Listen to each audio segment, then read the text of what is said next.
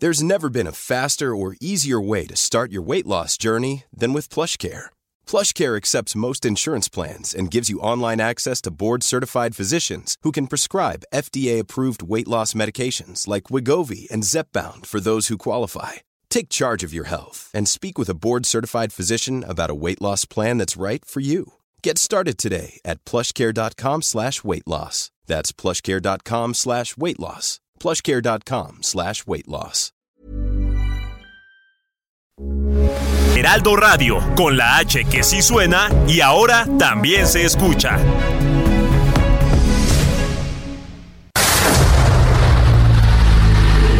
El dedo en la llaga. Había una vez un mundo en el que nadie creía. Un país de historias inexplicables. Una nación con personajes asombrosos. Santo Tomás tenía razón. Hay que ver para creer. El México increíble, las verdades que duelen, la voz de los que callan, el dedo en la llaga. Infórmate, diviértete, enójate y vuelve a empezar. El Heraldo Radio presenta El Dedo en la Llaga con Adriana Delgado.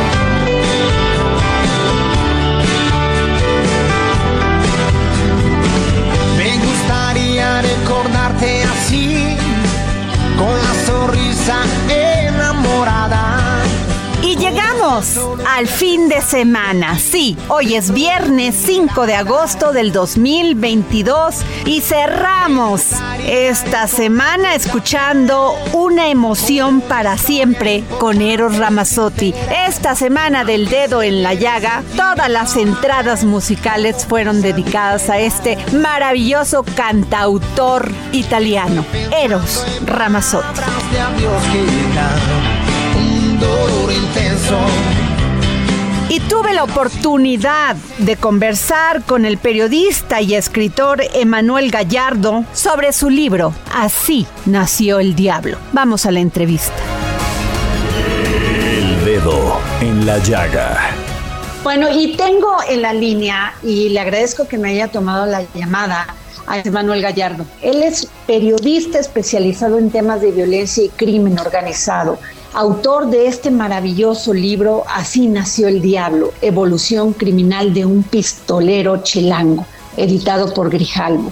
Eh, Manuel es egresado de la Escuela de Periodismo Carlos Etienne García y del programa Prensa y Democracia de la Universidad Iberoamericana. Ha sido reportero de los periódicos El Sol de México y Capital, así como corresponsal y jefe de buró en México de la agencia RNW Media y su trabajo ha sido publicado en diferentes medios nacionales e internacionales. Al leer este libro, eh, que todavía me va a faltar poder hacerle muchas preguntas, me queda algo muy claro. Estamos viviendo una delincuencia como nunca la habíamos vivido en México, o por lo menos que no se había visibilizado. Esta, este libro que analiza y profundiza sobre el origen que tiene la violencia y tiene que ver mucho en estos jóvenes, muy jóvenes, niños casi, que están expuestos todos los días a los maltratos, a, a una vida sin, sin tener lo humanamente necesario para sobrevivir. Pero, Emanuel, muchas gracias. Gracias a ti. Muy buenas tardes. Emanuel, qué gran trabajo periodístico y que lo hayas, este, que nos hayas permitido a todos conocer esta historia tan terrible de Mauricio Irán Suárez Álvarez, el Mahuicho, y cómo esta narrativa, esta que es maravillosa conocer cuál es el origen muchas veces de estas personas que ni siquiera pensaban ser delincuentes. Pues yo con lo que me encontré eh, al realizar toda esta investigación fue encontrarme que, eh, pues con lo que nos enfrentamos todos los días los mexicanos, es con grandes niveles de corrupción e impunidad. Vivimos en un país con un 98% de impunidad que permite muchas cosas a la delincuencia organizada, entre ellas ocupar los espacios huecos que el Estado mexicano durante décadas ha dejado vacíos que lleguen las organizaciones criminales a rellenarlos. Y con esto cooptando jóvenes que pertenecen ya a un cierto nivel ¿sí? pero que después de que estos jóvenes entran al sistema penitenciario llegan no a cárceles o eh, centros de reformación social, sino llegan a universidades criminales. Entonces, con lo que yo me encuentro es que gracias a la corrupción dentro del sistema de justicia en México, dentro del sistema penitenciario, un adolescente regular, un delincuente común como existe en todas las sociedades, haya podido crear contactos, nexos, gracias a la corrupción dentro del reclusorio Oriente que le permitieron todas estas relaciones y que después de que terminaran los meses que le correspondían hacer, pues mantuviera esas conexiones que después lo llevaron a conocer a más personas hasta llegar a convertirse en lo que se convirtió. Emanuel Gallardo, te quiero preguntar, dice, eh, he leído muchos, este, mucho sobre este tema, lo he leído de psicólogos, lo he, ido lo, lo he escuchado de periodistas, lo he escuchado también de personas que han escrito sobre la violencia en México y muchas veces me dicen que esto, pues que estos jóvenes crecieron en medio de muchas violencias, de tal manera que cuando se enfrentaron a un nivel de agresividad superior, un nivel letal, no lo sintieron como un cambio tan radical. Sí, y es que si, existían las condiciones sociales que el Estado debiera a procurar para con la juventud mexicana, no habrían estas posibilidades de llegar a estos extremos, ¿no? Tenemos zonas en el país que están completamente olvidadas, dejadas de sus jóvenes. Tenemos el ejemplo de Michoacán, en Reynosa, Tamaulipas, donde los jóvenes se están despedazando literalmente por esas ausencias del Estado. Entonces, si nosotros pensamos que en la actualidad eh, esta política militarista, que no lleva más que a continuar con los ciclos de violencia, pues no lleva consigo también una carga multidisciplinaria de profesionales que ayuden a restablecer el tejido social en zonas como Aguililla, Michoacán, por ejemplo, donde a principios de año fue muy sonado que llegó el ejército y que pacificó la zona luego de que era una tremenda zona de conflicto entre grupos criminales. Está muy bien, pero aquí si no se generan opciones para, los jóvenes que están en riesgo, poblaciones vulnerables, donde pareciera que son objetos de desecho, ciudadanos de segundo nivel, que no limpian al Estado, que ellos estén siendo cooptados por las organizaciones criminales y se terminen despedazando. Entonces no ayuda mucho a que estos jóvenes tengan un proceso reflexivo en el cual digan, ok, creo que esto no está bien y debería ser lo otro. Hay una gran crisis también de abandono y de esto pues ese gran responsable, el gran responsable es el Estado mexicano. Me gustaría que me hablaras cómo fue para ti, Emanuel Gallardo, gran periodista especializado en temas de violencia y crimen organizado, cómo fue para ti escribir este libro. Este libro me queda claro que lo quieres compartir toda esta vivencia con todos nosotros, pero el escritor también escribe para sí mismo. Este libro tiene un objetivo. Yo escribí como un esfuerzo para dar a conocer es de darme cuenta durante estos meses en los que yo estuve inmerso en un antes y un después de la vida criminal de alguien que se convirtió en un pistolero de un grupo eh, delictivo con altos niveles de violencia. Entonces, el objetivo principal de este trabajo es mostrar cómo varias historias, porque no es solamente la del Mahuicho, tienen el común denominador de la impunidad, ¿sí? cómo tienen el común denominador del olvido, de la indiferencia de las autoridades. Si has eh, avanzado ya en el libro, tú verás que esta historia no es únicamente el Mahuicho, es el Mahuicho, es la señora Esperanza, quien todavía sigue buscando a su familiar desaparecido desde 2014 y que se tiene que enfrentar con la indiferencia y la indolencia de las autoridades de la Fiscalía Jalisco. Es también la historia de Benjamín Suchi, este criminal que de nueva cuenta, la narrativa oficial le atribuyó cosas que sencillamente no tenía. Se creó un mito de un falso agente del Mossad con capacidades increíbles, cuando en realidad era un criminal escurridizo con nexos muy grandes con el crimen organizado en su país, en Israel, con gente, o sea, delincuentes mafiosos enormes como C. de Lobo Rosenstein, que es eh, apenas lo acaba de liberar Estados Unidos después de que fuera extraditado, O sea, vaya, son, son cosas que tienen que ver mucho con los procesos de corrupción en México, por ejemplo, en Venezuela, en el sistema de justicia venezolano, donde Ben Suchi también estuvo, y los medios, nadie se detuvo a revisar qué había pasado cuando estuvo en Venezuela. Entonces también es exponer que esta narrativa hegemónica, esta narrativa oficial, nos crea estos seres mitológicos como Benjamín Suchi, que no era un agente del Mossad, y ocultaron, queriendo o sin querer, que el tipo ya estaba siendo buscado por Israel, que el tipo había estado detenido en el sistema de justicia venezolano, donde sus abogados disparaban eh, cantidades de dinero y aparte las apelaciones para que pudiera salir él junto con su célula que incluía a dos mujeres mexicanas.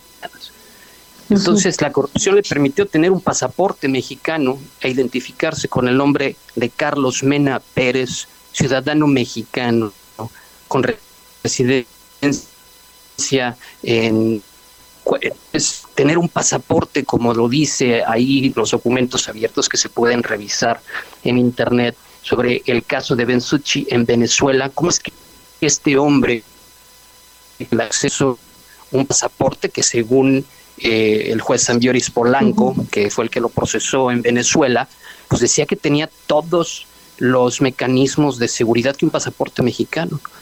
Entonces estamos hablando que aquí, de nueva cuenta, la corrupción llevó a Bensuchi a hacer lo que se le dio la gana en México, en Venezuela, poder regresar a México años después creyendo que iba a ser la misma geografía criminal sin tomar en cuenta el cambio en la configuración de los eh, grupos delictivos, pues acabó encontrando la muerte.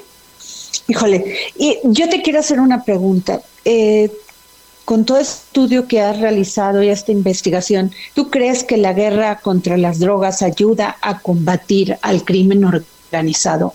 contra las drogas. Sí, yo creo que precisamente la guerra contra las drogas es una gran eh, forma de englobar eh, muchas acciones eh, que permiten al Estado tomar decisiones que ah, caen en acciones de excepción, que perpetúan los ciclos de violencia, que perpetúan que los militares y estén ocupando todo el país hagan labores de policía.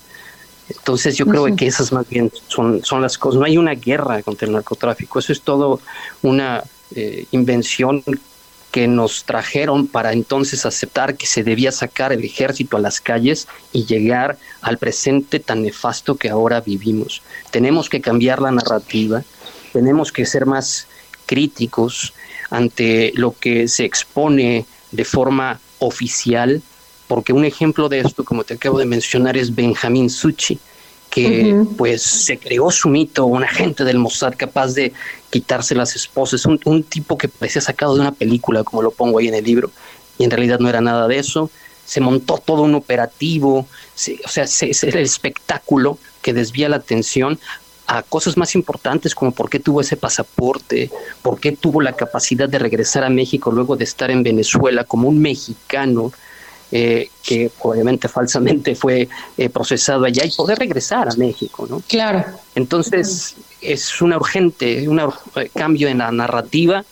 Tenemos que ser más críticos, cuestionar estas versiones que nos ofrecen las autoridades. Claro.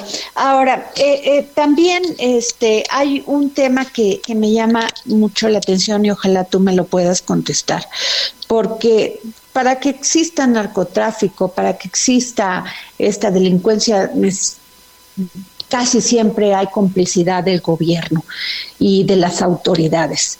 Y en el tema de, el, por ejemplo, el tema, una, el tema de las drogas y el tema del crimen organizado, como es el tráfico de eh, armas, perdón, tráfico de órganos, eh, explotación y pornografía infantil y todo esto, la trata de personas, ¿Cómo ves tú este mundo? O sea, ¿por qué estos jóvenes pasan del narcotráfico, de vender una bolsita de marihuana a involucrarse en estas cosas que ya son cosas mayores, terribles, de asesinatos, de delincuencia, de, la crueldad con la que matan a las personas. Yo creo que pasan porque mm, no existe, como ya había dicho, un Estado que procure justicia. Este hombre pasó a ser lo que se convirtió porque durante su paso o sea, además de que lo decidió, por voluntad propia, él se metió en todo este universo de violencia, eh, pues cuando fue preso por robo grabado a la edad de 18 años y al ingresar al reclusorio, él me contó que nunca había hablado con un psicólogo, nunca habló con un trabajador social, nunca habló con nadie que pudiese ayudarlo en un proceso de readaptación social que lo pusiera de nuevo con que haya sido un suceso paradigmático en su vida y que haya salido para hacer las cosas distintas. No, no encontró eso. Entonces, ese hueco, sí, eso es uno de los huecos que deja el Estado, pues fue ocupado por las, los criminales, incluidos los mismos custodios que están vigilando en el eh, reclusorio oriente, que permitieron que, pues por medio de eh, tajadas de dinero, Maguicho estuviera conviviendo con otros criminales a deshoras y crear estas eh, conexiones que después lo llevaron a ser el asesino que se convirtió. Entonces, si no hay una contención, ni una prevención o una eh, readaptación social en nuestro país, lo único que tenemos son universidades de criminales. Todo cárcel en México está cooptada por algún grupo criminal.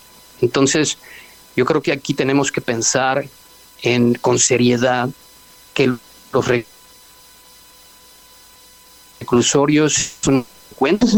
Muchos llegan siendo delincuentes como Maguicho, con, por robo agravado, ¿sí? Salió después de ocho meses y como lo digo ahí en el libro, como él me cuenta, eh, pues ahí todo, ¿no? Ahí fueron castigos en el reclusorio, ahí fueron aprender cosas, ahí fue conocer a la verdadera lacra, a la delincuencia organizada pura y dura de la Ciudad de México. Entonces yo aquí veo pues que el único responsable ahí, además obviamente de él por su decisión, pues son las autoridades del sistema penitenciario. Después cuando el hombre fue reaprendido, ¿sí? Eh, por dar una tajada de 20 mil pesos ah, en un cubículo en algún en una agencia del Ministerio Público, este hombre pudo ligado. Entonces, más allá del discurso del narco, que pues esa también es una palabra que a mí no me gusta, perdón, pero es que ah, trae en su significado una serie de cosas que nada tienen que ver. Esta situación que sucede con los jóvenes mexicanos es grave. No existe en realidad ningún programa que actualmente esté previniendo de una forma sólida y contundente que en los jóvenes que habitan en poblaciones vulnerables eh, lleguen esos programas. Y sociólogos que aparecen en el libro, como el, eh, sociólogo José Antonio Pérez Islas, como eh, el doctor Nateras, hablan de lo que deberíamos ya estar haciendo, de lo que el Estado debería estar haciendo, en un esfuerzo común la iniciativa privada, el mismo Estado, la ciudadanía, para rescatar los espacios públicos, para otra vez quitarle a la delincuencia esos espacios públicos y, como lo bien lo dicen en el libro, pues crear nuevos entornos donde los jóvenes tengan otras opciones. Y lo mismo aplicaría en los reclusorios. Es un absurdo que en 2022 la corrupción sea la dueña de los penales. Eso permite que exista actualmente un 21 de Jesús Carranza intocable. Administraciones llegan, se van, llegan, se van, y nadie es, es, capaz de remover. Es muy cruel. Totalmente lo que dices, Emanuel Gallardo, es muy cruel y muy duro lo que dices, pero así es la realidad y a veces pues la realidad supera cualquier ficción, cualquier película, cualquier cosa y tú lo relatas muy bien en tu libro. Muchísimas gracias por esta entrevista, sin duda alguno, sin duda alguna es un libro que tenemos que leer todos los ciudadanos y ciudadanas, pero también el gobierno, las autoridades lo deben de hacer de inmediato y encontrar estas soluciones para parar esta terrible situación que aqueja, como es la delincuencia, a nuestro país. Muchas gracias, Emanuel Gallardo. Gracias a ti por el espacio. Gracias, muy amable. Hoy es viernes, viernes, sí, del historiador Ignacio Anaya. Cápsulas del pasado con el historiador Ignacio Anaya.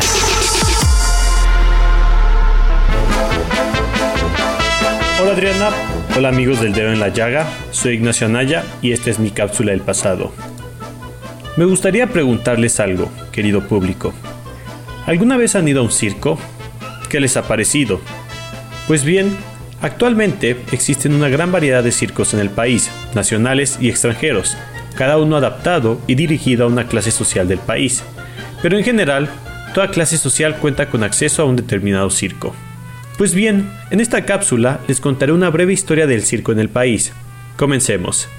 El primer circo llegó a México, en ese entonces Nueva España, entre 1808 y 1809 este pertenecía al inglés Philip Leilson y era conocido como el Real Circo Ecuestre o de Equitación. En Gran Bretaña había surgido desde el siglo XVIII el circo tal y como lo conocemos actualmente, por lo que su presencia no tardaría en llegar a México. Este primer circo, que se presentó en México, destacó por sus programas de ejercicios ecuestres y de volteo. Era el primer acercamiento del territorio mexicano con este tipo de entretenimiento. Y con el paso del tiempo comenzaron a llegar artistas de diversos países a presentar sus espectáculos. Otro ejemplo fue el show ecuestre del estadounidense Charles Greene en 1831.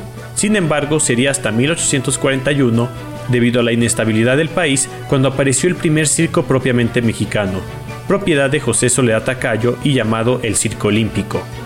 Con el paso del tiempo, la industria cirquera comenzó a llamar la atención del público, pues resultaba de una buena alternativa para distintas clases sociales frente al ocio.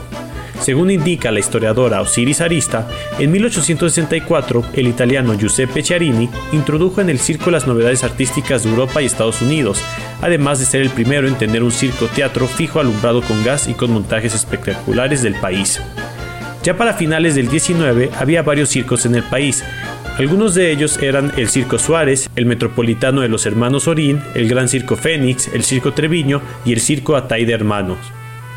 Cabe mencionar que por disposición oficial estos debían realizarse apartados de zonas residenciales, ya que los vecinos se quejaban de los sonidos de los animales. En 1902, un escritor del periódico El Mundo Ilustrado escribía lo siguiente sobre el circo en su época. Hacia él van las gentes apresuradas como los insectos hacia la llama. El esplendor conquista y poco antes de las nueve el jardín del pórtico apenas puede contener en sus angostas calzadas a la muchedumbre inquieta. La aristocracia penetra en grupos compactos por las anchas puertas de medio punto, y por las fachadas laterales se filtra la concurrencia plebeya. También no faltaron una que otra crítica sobre todo por el uso de niñas y niños en actos considerados como peligrosos. En fin, así fue como el circo cobró relevancia en el país, la cual sigue hasta cierto punto presente hasta la fecha. Espero que les haya gustado este episodio y recuerden escucharnos también en Spotify. Muchas gracias y hasta la próxima. Hay amores que te darán una emoción para siempre. Momentos que quedarán así, grabados en la mente.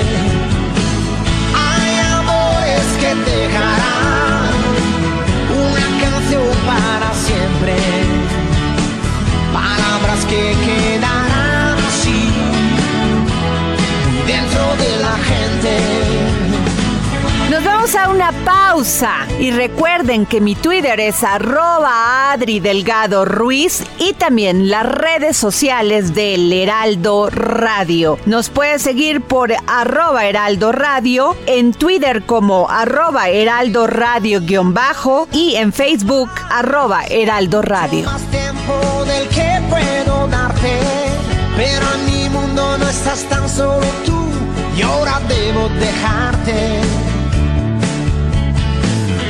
Cruzaré mares y montes que ahora yo quiero ver de nuevo. Muchos amigos me esperan para inventar juntos otros juegos.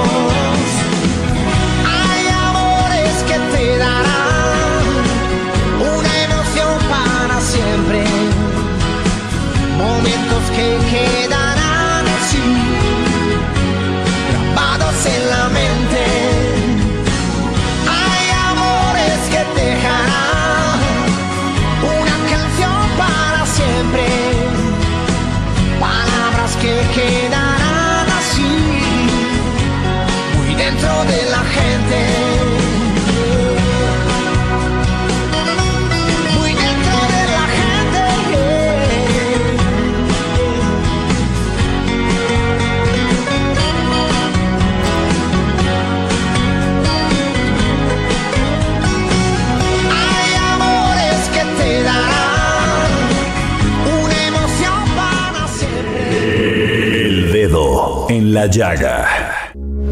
Heraldo Radio, con la H que sí suena y ahora también se escucha.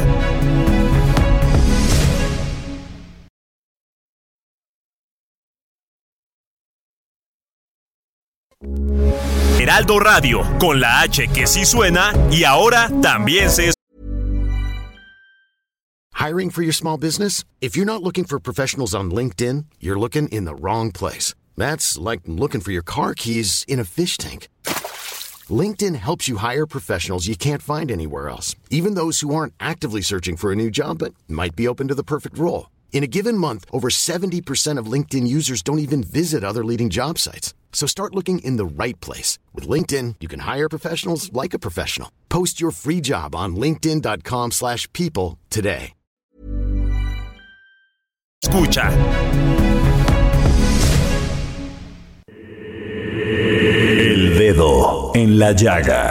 Adriana Delgado entrevista en exclusiva a la artista plástica Betsabe Romero. ¿Cómo ves tú la política cultural de este país? Me, me, parece muy importante e interesante que se cambie la atención hacia estos grupos vulnerables, que, se, que sí se dirija hacia la visibilización de las culturas indígenas, como yo te decía, a través del arte popular, son nuestro máximo patrimonio, eso desde luego. Pero eso no está peleado con... Eh, empobrecer, deshabilitar, desmantelar, eh, destejer toda un, una labor eh, de muchos años de crear una infraestructura cultural que era ejemplo y ha sido ejemplo eh, de muchos países. Jueves, 11 de la noche, El Dedo en la Llaga, Heraldo Televisión. Sigue a Adriana Delgado en su cuenta de Twitter en arroba Adri Delgado Ruiz. Y envíanos tus comentarios vía WhatsApp al 55 25 44 33 34 o 55 25 02 21 04.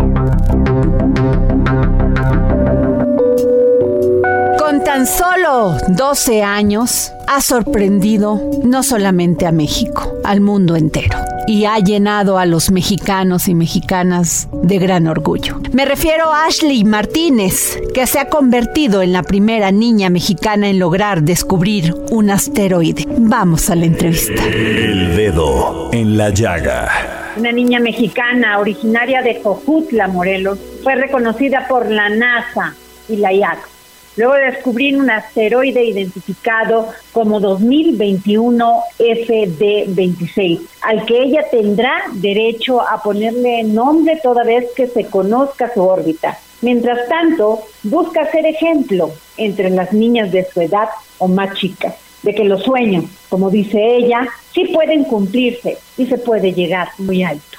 Me da muchísimo gusto tener en el dedo en la llaga Ashley Martínez Ocampo, quien descubrió un asteroide y tendrá la oportunidad de bautizarlo. ¿Cómo estás, Ashley? Hola, muy bien, muy bien. Ashley, he visto esta información durante toda esta semana y déjame decirte que eres un orgullo, no solamente para las niñas de tu edad, sino también para las mujeres de la mía, que realmente pues ya jóvenes como tú tengan la oportunidad de desarrollarse en otros campos que antes no se podían dar aquí en México. ¿Qué sientes?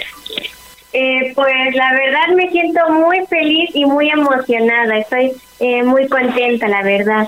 ¿Cómo es que llega la astronomía a tu vida, Ashley? Eh, pues la astronomía llegó a mi vida por medio de mi papá, ya que él me iba eh, involucrando en ese tipo de temas, como los asteroides o también exoplanetas.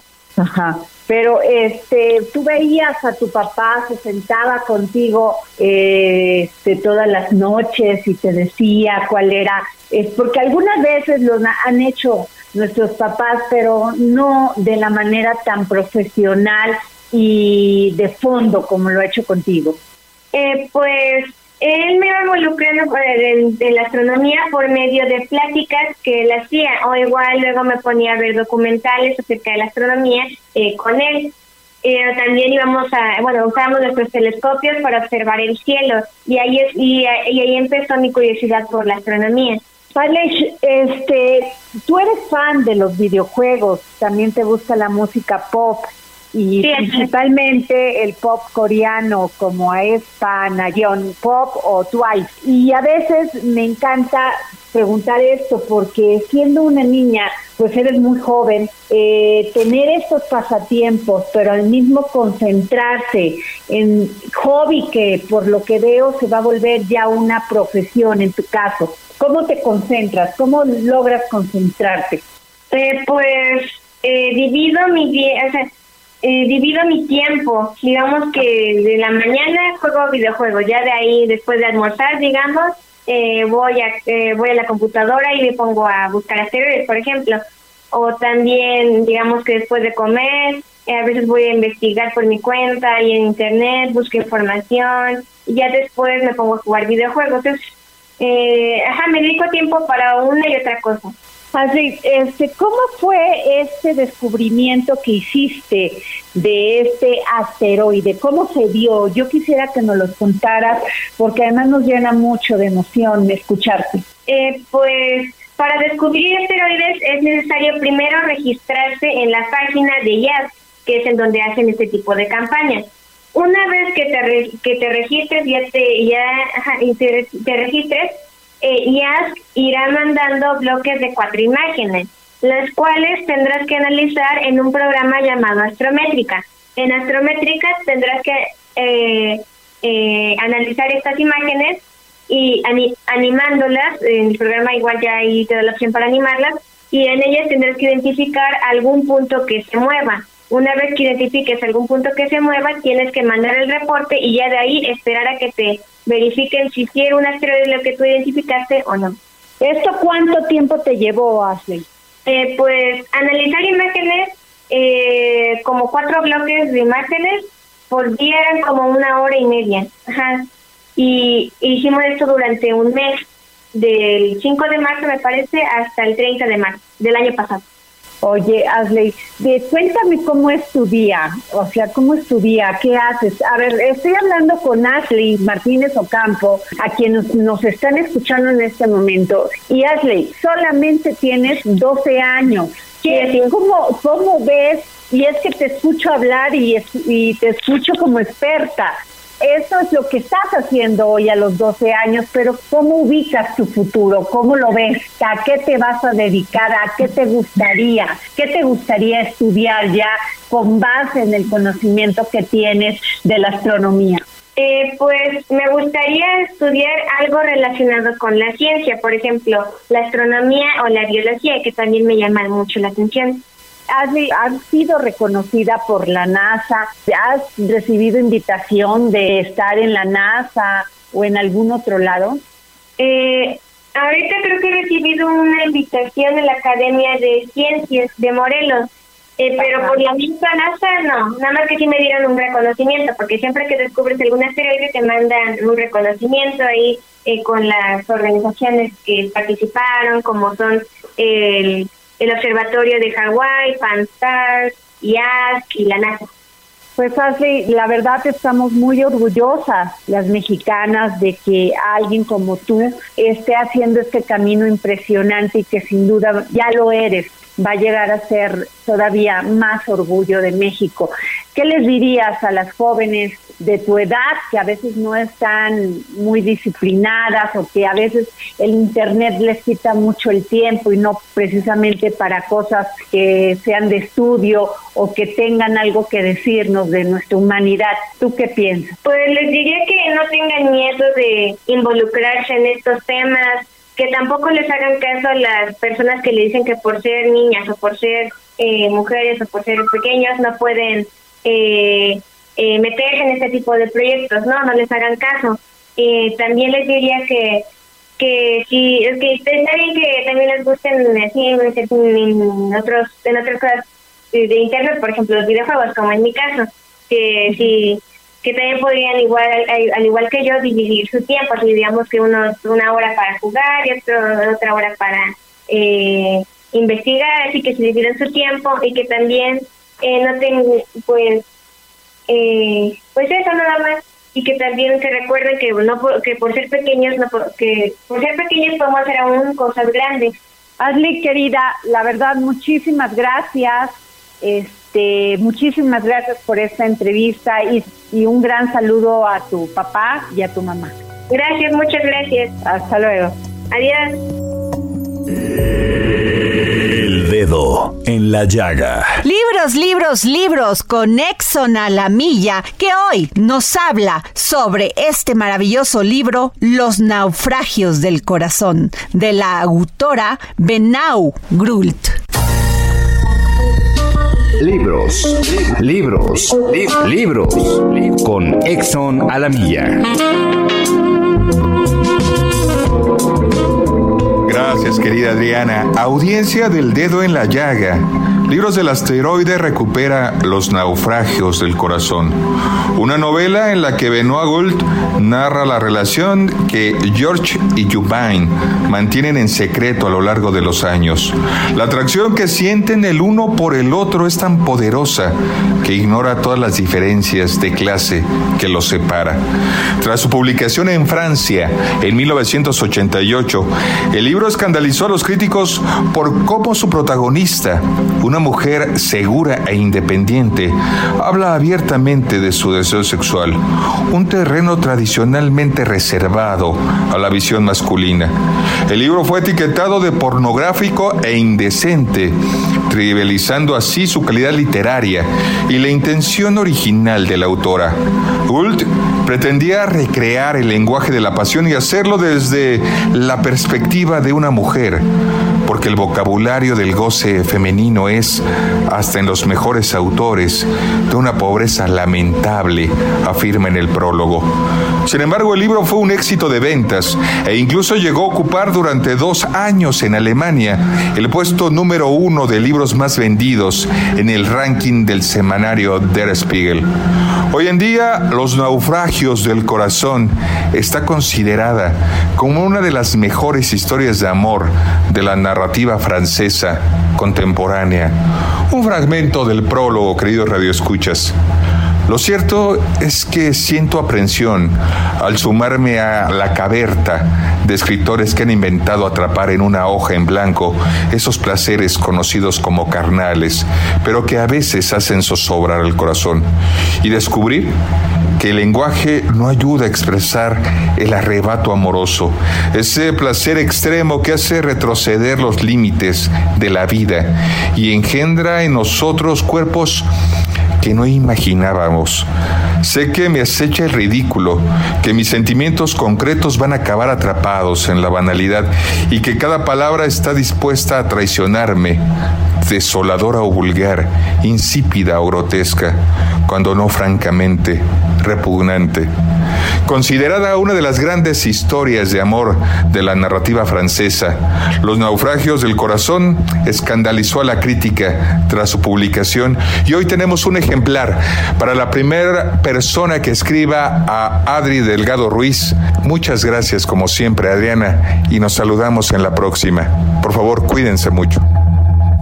Y les recuerdo que a todos aquellos que me sigan en mi tweet, que hoy hay un ejemplar de regalo de este maravilloso libro, Los naufragios del corazón, arroba Adri Delgado Ruiz. Y ahora nos vamos con Diana Martínez, reportera y compañera del Heraldo Media Group e integrante del equipo Mente Mujer, quien hoy nos habla sobre las órdenes de protección para mujeres víctimas de violencia. ¿Para qué? Para que conozcan la ruta de cómo pueden ser protegidas. Mente Mujer, un espacio en donde damos voz a la mente de todas las mujeres, con Adriana Delgado.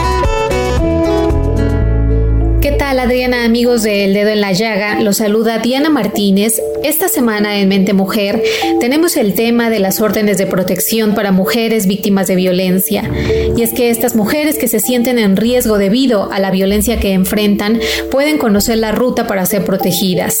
La organización X Justicia para las Mujeres creó un micrositio que guía a las mujeres para que éstas sepan cómo solicitar órdenes de protección dependiendo el estado del país en el que se encuentran encuentren.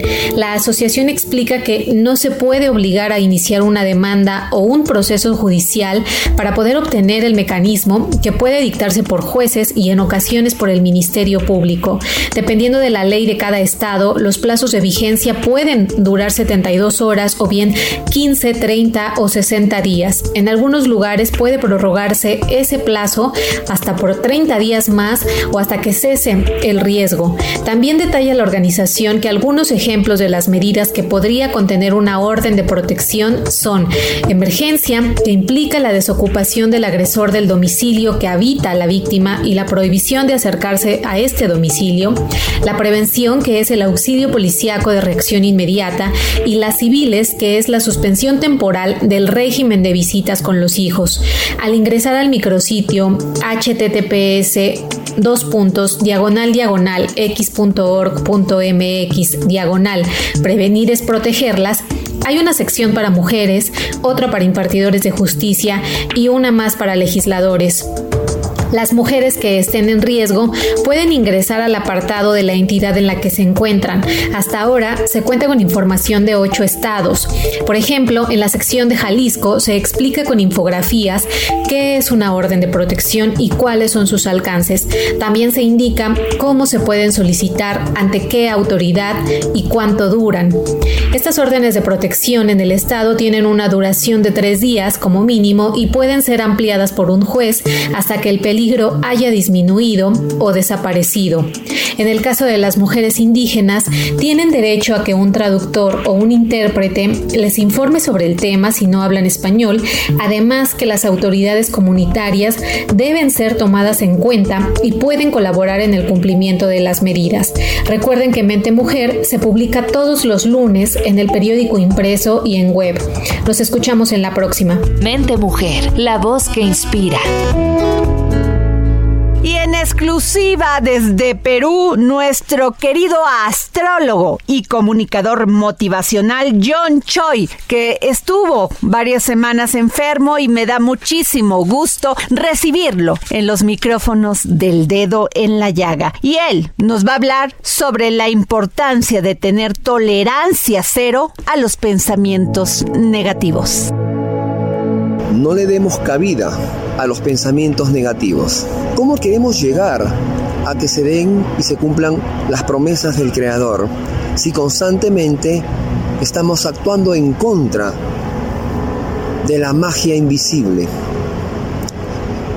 No podemos vibrar alto si constantemente estamos pensando en el fracaso de hace unos años, en el fracaso compartido por una relación que no surgió.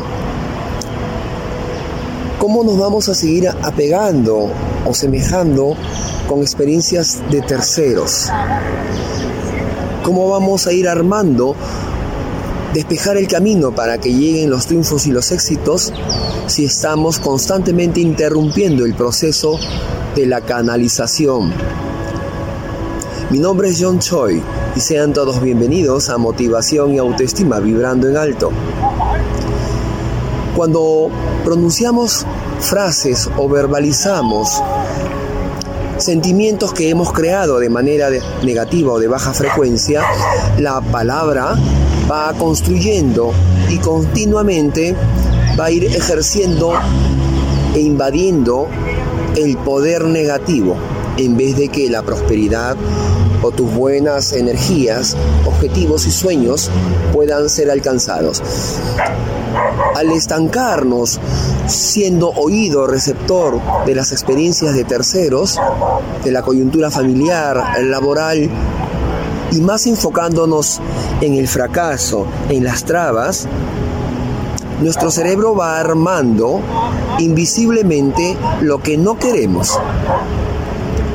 Sin embargo, toda esa energía de baja frecuencia siempre va a estar reflejada también a través de la tecnología o los medios de la comunicación, a través de programas televisivos o algún tipo de conducta de la familia o compañeros de estudio, lo cual se va haciendo un virus contagioso.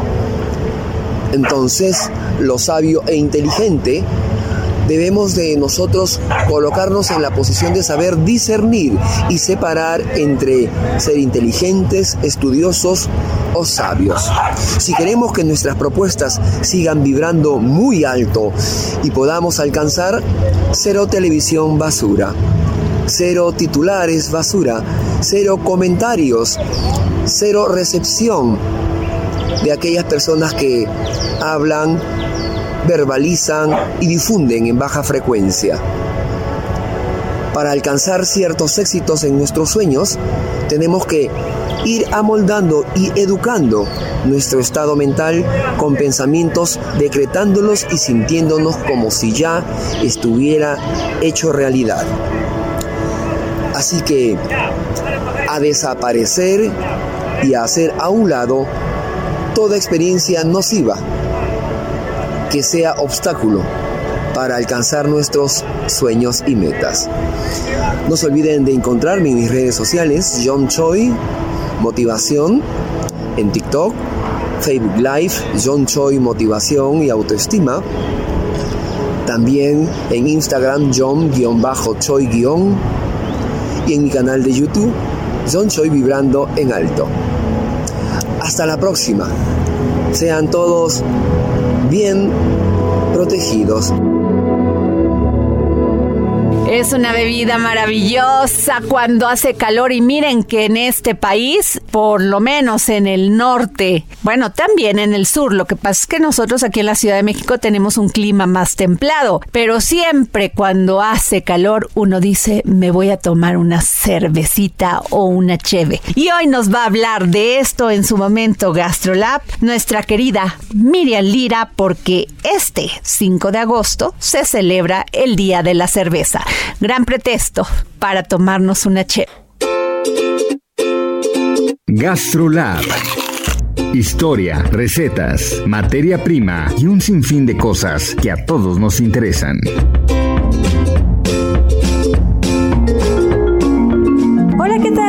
Amigos del Dedo en la Llaga, feliz fin de semana para todos ustedes y hoy sí que estamos de manteles largos porque este viernes 5 de agosto celebramos el Día de la Cerveza. Así que tenemos razones de sobra para celebrar. La cerveza es una de las bebidas alcohólicas más antiguas del mundo y también una de las más consumidas. Nada más para que se den una idea, los mexicanos en promedio bebemos 6.1 litros de cerveza al mes, sin contar el mes de diciembre, porque en esa temporada nos aventamos hasta 8. ¿Les hacen sentido esas cifras? Además, en México nos gustan más las cervezas claras. El 91% las prefiere sobre las oscuras. Y Monterrey es la ciudad del país que más toma chela. La cerveza llegó a nuestro país en 1542, gracias a que uno de los emisarios de Hernán Cortés le pidió al emperador Carlos V permiso para abrir una fábrica de cerveza en el Nuevo Mundo. Este emisario de nombre Alfonso Herrera fue quien abrió la primera cervecería de México, al pie de los volcanes que enmarcan la hacienda del Portal en Ameca Meca, Estado de México. Al principio no fue muy popular, ya que nosotros éramos hijos del maguey y el pulque en ese entonces era el rey. Pero poco a poco fue tomando fama y se convirtió en la bebida más popular del país. Una de las primeras cervecerías de México se estableció en la calle de Revillagigedo, en el centro de la ciudad. Otra se instaló en el ex convento de San Agustín en Isabel la Católica y República del Salvador. Y una más en el Hospicio de los Pobres entre Valderas y Juárez. La mayoría quebró porque en México no había lúpulo, que es el secreto de la cerveza, y había que importarlo de Europa. Y tampoco había cebada, que venía de Estados Unidos. Así que no hubo más remedio de que en México se comenzara a cultivar, y ahí sí la historia cambió agua, malta, lúpulo y levadura. No se necesita más para hacer cerveza. Y es a partir de las cientos de variedades que hay de cada uno de estos ingredientes que nace cada estilo. Entre los mitos cerveceros más frecuentes está el que dice que la cerveza sabe mejor directo de la botella. Pero esto es falso. La mejor manera de disfrutar una chela es en vaso, ya que ayuda a conservar la espuma por más tiempo y con ella sus aromas y sabores. Así que no le tengan miedo a la espuma. Y salud, yo soy Miriam Lira y nos escuchamos el próximo viernes aquí en El Dedo en la Llaga. Estoy pensando en palabras de adiós que Y bueno, muchísimas gracias por escucharnos y como siempre les digo, gracias por permitirnos entrar en su corazón. Tenga usted un gran fin de semana y rodéese de personas que lo amen. Gracias. Para siempre. Momentos que quedarán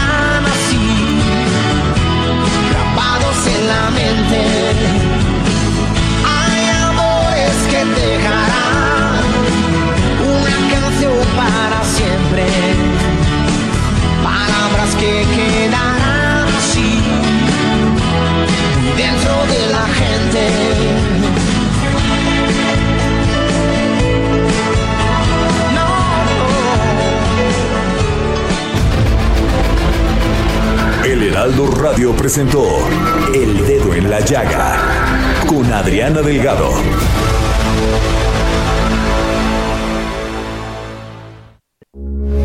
Heraldo Radio 98.5 FM, una estación de Heraldo Media Group.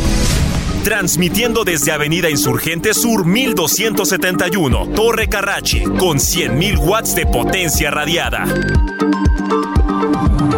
Heraldo Radio, la H que sí suena y ahora también se escucha.